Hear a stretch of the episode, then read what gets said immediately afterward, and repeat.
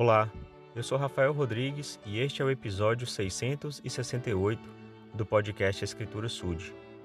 Em seu ministério mortal, Jesus Cristo, numa ocasião, ensinou a uma mulher samaritana junto a um poço. Muitos questionaram o fato dele ter saído de sua rota para passar por Samaria, que era uma, é, uma estrada, uma terra, né, é, evitada pelos judeus. Eles tinham uma rivalidade mas é claro que isso não estava no coração de Jesus Cristo. E ele então foi até aquele lugar, ensinou aquela mulher. E a Escritura diz que a mulher foi e falou para muitos a respeito do que tinha acontecido com ela naquela ocasião, né? do, do quanto ela tinha aprendido, do testemunho que ela tinha adquirido de que Jesus era mesmo o Cristo, o Salvador. Então imagino que, como depois a palavra não foi pregada aos samaritanos, porque Jesus Cristo disse que ele não iria pregar a palavra aos samaritanos, mas que em outro momento sim eles receberiam aquela palavra. Aquela expectativa foi ficando é, cada vez maior entre o povo de Samaria para o momento em que eles pudessem receber os ensinamentos, né, o Evangelho de Jesus Cristo.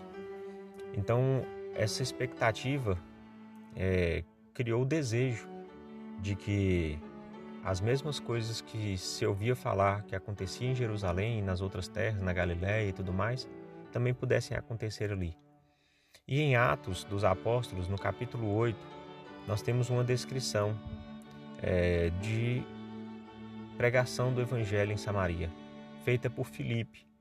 Este Filipe não é o apóstolo né, dos doze que Jesus escolheu, tinha um Filipe lá entre eles, este era um outro escolhido também para auxiliar o trabalho dos apóstolos.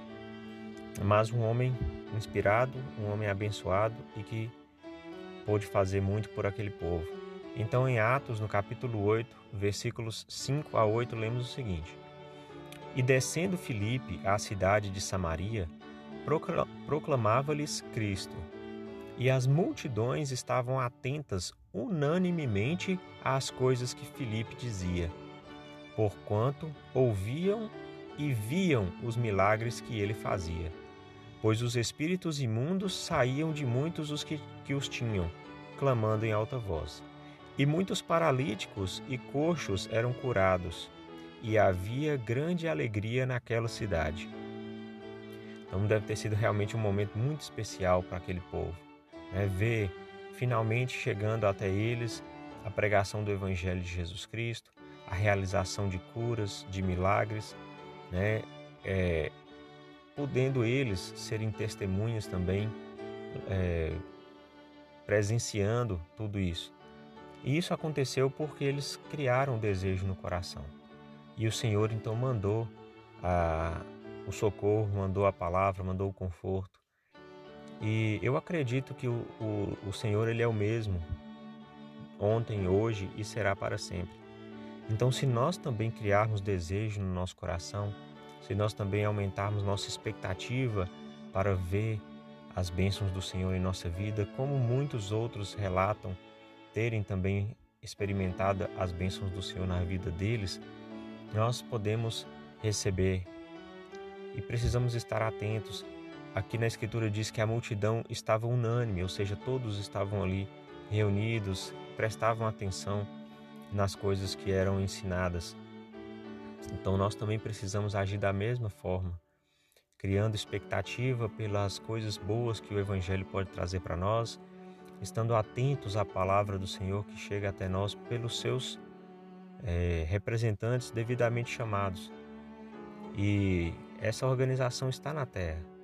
É, a Igreja de Jesus Cristo dos Santos dos Últimos Dias tem profeta, tem doze apóstolos, tem homens chamados e inspirados para pregar a palavra de Deus a nós, nos confortar, nos abençoar com as coisas que o Senhor quer que nós possamos experimentar em nossa vida. Eu sei que depende muito de nossa parte e se nós real, realmente desejarmos, Ele vai mandar. Em nome de Jesus Cristo, amém.